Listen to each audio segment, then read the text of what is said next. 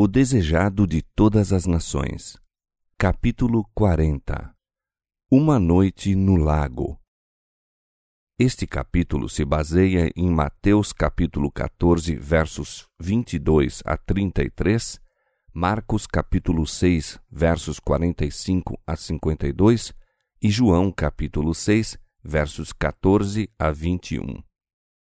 Sentado na relvosa planície, ao crepúsculo de uma tarde de primavera, comeu o povo do alimento que Cristo provera.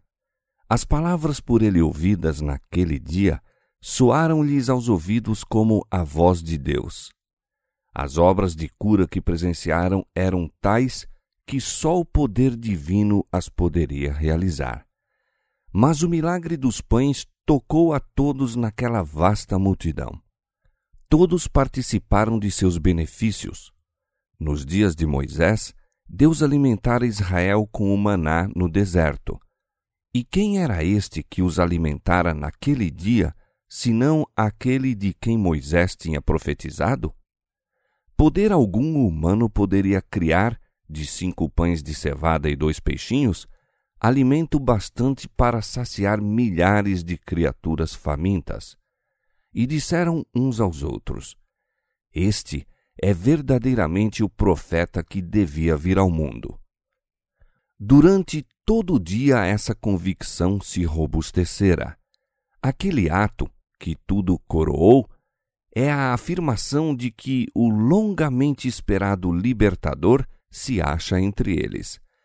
As esperanças do povo vão subindo de ponto é este aquele que há de tornar a Judéia um paraíso terrestre, uma terra que mana leite e mel. Pode satisfazer todo desejo, pode derribar o poder dos odiados romanos, pode libertar Judá e Jerusalém, pode curar os soldados feridos na batalha, abastecer exércitos inteiros de alimento, conquistar as nações e dar a Israel o domínio longamente ambicionado. Em seu entusiasmo, o povo estava disposto a coroá-lo imediatamente rei. Vêem que ele não faz nenhum esforço para atrair a atenção ou conquistar honras para si. A esse respeito, difere essencialmente dos sacerdotes e principais e temem que não venha nunca a reclamar seus direitos ao trono de Davi consultando-o entre si, concordaram em apoderar-se dele por força e proclamá-lo rei de Israel. Os discípulos unem-se à multidão em declarar que o trono de Davi é a legítima herança de seu mestre. É a modéstia de Cristo, dizem, que o faz recusar essa honra. Que o povo exalte seu libertador que os arrogantes sacerdotes e principais sejam forçados a honrar aquele que vem revestido de autoridade divina. Tomam ansiosamente providências para executar seu desígnio, mas Jesus vê o que está em andamento e compreende, como eles não o podem fazer, o resultado desse movimento. Mesmo então, estavam os sacerdotes e principais ali buscar a vida, acusavam-no de desviar deles o povo. Violência e insurreição seguir-se-iam a qualquer esforço para o colocar no trono e prejudicar-se-ia a obra do reino espiritual. O plano deveria ser impedido sem demora. Chamando os discípulos, Jesus ordena-lhes que tomem o barco e voltem imediatamente para Cafarnaum, deixando para despedir a multidão. Nunca dantes uma ordem de Cristo parecera tão impossível de cumprir. Os discípulos haviam de há muito esperado um movimento popular para colocar Jesus no trono. Não podiam suportar a ideia de que todo esse entusiasmo viesse a dar em nada. As multidões que estavam congregando para assistir à Páscoa achavam-se ansiosas por ver o novo profeta. A seus seguidores, esta se afigurava a oportunidade áurea de estabelecer seu amado Mestre no trono de Israel. No ardor dessa nova ambição, duro lhes era afastar-se e deixarem Jesus sozinho naquela desolada praia. protestaram contra essa medida, mas Jesus falou então com uma autoridade que nunca dantes assumira para com eles. Sabiam que seria inútil qualquer oposição de sua parte e, silenciosos, dirigiram-se para o mar. Cristo manda então à massa que se disperse, e tão incisiva é sua maneira que não lhe ousam desobedecer. As palavras de exaltação e louvor morrem-lhes nos lábios. No próprio ato de avançar para dele se apoderarem, são-lhes detidos os passos e o alegre e ansioso olhar amortece-lhes no semblante. Há naquela multidão homens de espírito vigoroso e firme determinação. O régio porte de Jesus, porém, e suas breves e serenas palavras de ordem aquietam o tumulto, frustrando-lhes os desígnios.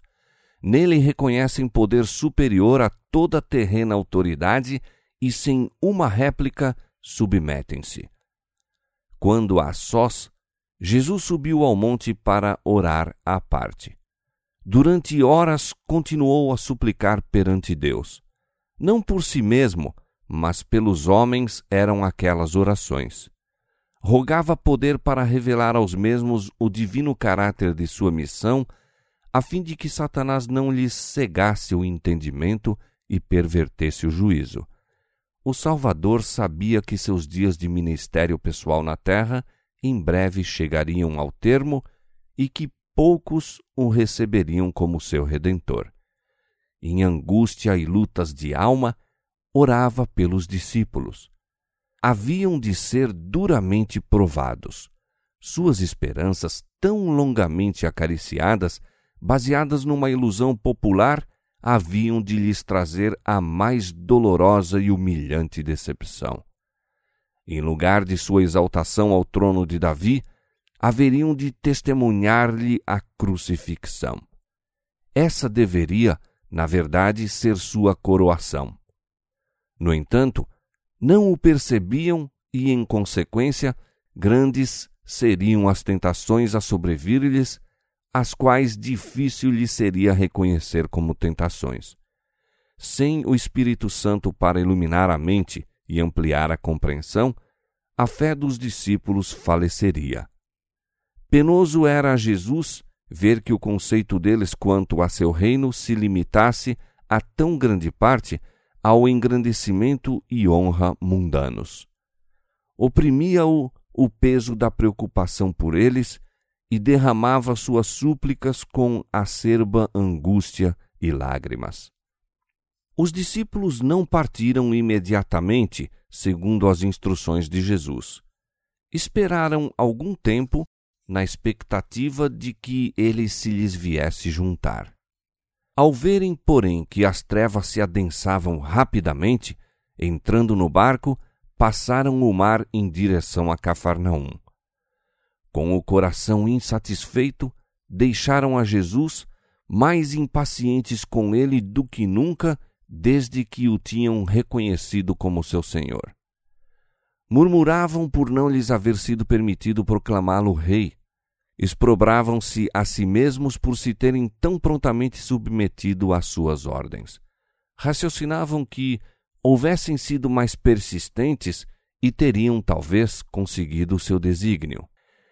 A incredulidade se estava apoderando de seu espírito e coração. Cegava-os o amor da honra. Sabiam que Jesus era odiado pelos fariseus estavam ansiosos por vê-lo exaltado como pensavam que devia ser. Estarem ligados a um mestre que podia operar tão grandes milagres e ainda serem injuriados como enganadores era provação que mal podiam suportar. Deveriam ser sempre considerados seguidores de um falso profeta? Não haveria Cristo nunca de afirmar sua autoridade como rei? Por que não havia ele, que possuía tal poder, de revelar-se em seu verdadeiro caráter e tornar-lhes a eles o caminho menos penoso?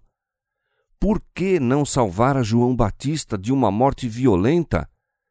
Assim raciocinavam os discípulos até que trouxeram sobre si mesmos grande treva espiritual. perguntavam: Poderia ser Jesus um impostor, como afirmavam os fariseus? Os discípulos haviam testemunhado naquele dia as maravilhosas obras de Cristo. Dir-se-ia que o céu baixara à terra. A lembrança daquele dia precioso, glorioso, devera tê-los enchido de fé e esperança. Houvessem, da abundância de seu coração, estado a conversar entre si a respeito dessas coisas e não teriam caído em tentação. Sua decepção, porém, lhes absorvera os pensamentos. Esqueceram-se das palavras de Cristo: recolhei os pedaços que sobejaram, para que nada se perca. Foram horas de grandes bênçãos para os discípulos aquelas, mas tudo olvidaram. Achavam-se em meio das turbadas águas, tinham os pensamentos tempestuosos e desarrazoados e o Senhor lhes deu alguma coisa a mais para lhes afligir a alma e ocupar a mente. Deus assim faz muitas vezes quando os homens criam preocupações e aflições para si mesmos. Os discípulos não tinham necessidade de criar perturbação, já se avizinhava o perigo. Violenta tempestade se viera imperceptivelmente aproximando deles e não estavam preparados para ela. Era um súbito contraste, pois o dia fora perfeito, e quando o vento soprou sobre eles, atemorizaram-se. Esqueceram o aborrecimento, a incredulidade e impaciência. Todos trabalharam para impedir que o barco fosse a pique. Era pequena a distância por mar de Betsaida para o ponto em que esperavam encontrar-se com Jesus e com um tempo normal não levava senão poucas horas. Agora, porém, eram tangidos cada vez mais longe do local que buscavam. Até a quarta vigília da noite, pelejaram com os remos. Então, deram-se por perdidos. O mar, tempestuoso, imerso em trevas, fizera-os sentir seu desamparo e anelavam a presença de seu Senhor. Jesus não os esquecera. O vigia vira da praia aqueles homens possuídos de temor em luta com a tempestade. Nem por um momento perdeu de vista aos discípulos. Com a mais profunda solicitude acompanhavam seus olhos o batel sacudido pela tempestade com sua preciosa carga, pois esses homens deviam ser a luz do mundo como a mãe amorosa a velar o filho, assim cuidava dos discípulos o compassivo Mestre. Rendidos os corações, acalmadas as ambições profanas, e pedindo eles humildemente auxílio, este lhes foi dado. No momento em que se julgavam perdidos, o clarão de um relâmpago revela-lhes um misterioso vulto que deles se aproxima, vindo sobre as águas. Não sabem, todavia, que é Jesus. Consideram um inimigo aquele que os vinha ajudar. Apodera-se deles o terror. Afrouxam-lhe as mãos que haviam empunhado o remo com pulso de ferro. O barco ondula ao sabor das ondas, os olhares acham-se voltados para essa visão de um homem a caminhar sobre as alvacentas vagas do mar todo espumejante julgam-no um fantasma a lhes augurar a ruína e gritam atemorizados. Jesus avança como se lhes quisesse passar adiante. Reconhecem-no, porém, e clamam por socorro. Seu amado mestre volve-se, sua voz acalma-lhes os temores. Tende bom ânimo, sou eu, não temais. Logo que puderam acreditar no assombroso fato, Pedro ficou como fora de si de alegria.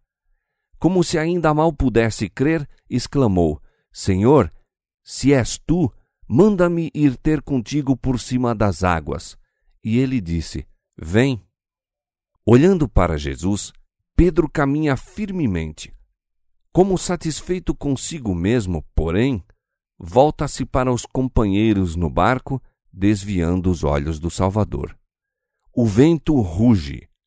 As ondas encapelam-se alterosas e interpõem-se exatamente entre ele e o Mestre, e ele teme.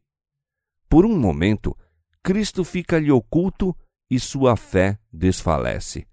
Começa a sossobrar. Mas ao passo que as ondas prenunciam morte, Pedro ergue os olhos para Jesus e brada: Senhor, salva-me! Jesus segura imediatamente a estendida mão, dizendo: Homem de pouca fé, por que duvidaste? Andando lado a lado, a mão de Pedro na do Mestre, entraram juntos no barco. Mas Pedro estava agora rendido e silencioso. Nenhuma razão tinha de se vangloriar sobre os companheiros, pois, por causa da incredulidade e da exaltação, quase perdera a vida. Ao desviar de Cristo o olhar, foi-se-lhe o pé e ei-lo a submergir-se. Quantas vezes, ao sobrevir-nos aflição, fazemos como Pedro? Olhamos para as ondas em lugar de manter os olhos fixos no Salvador. Os pés vacilam e as orgulhosas águas passam por sobre nossa alma. Jesus não disse a Pedro que fosse ter com ele para que perecesse. Não nos chama a segui-lo para depois nos abandonar. Não temas, diz-nos, porque eu te remi.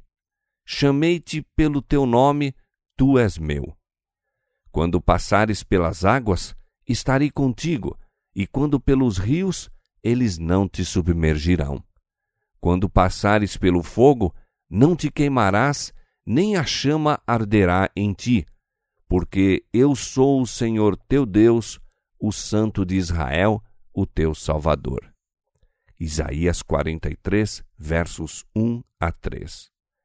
Jesus lia o caráter dos discípulos. Sabia quão dolorosamente seria provada a sua fé.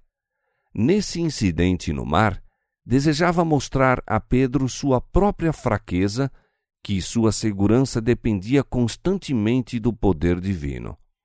Em meio das tempestades da tentação, só podia andar em segurança quando, desconfiando inteiramente de si mesmo, descansasse no Salvador.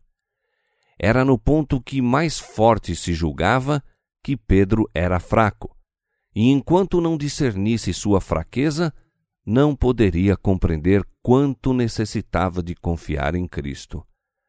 Houvesse aprendido a lição que Jesus lhe buscou ensinar naquele incidente no lago, e não teria fracassado quando a grande prova lhe sobreveio.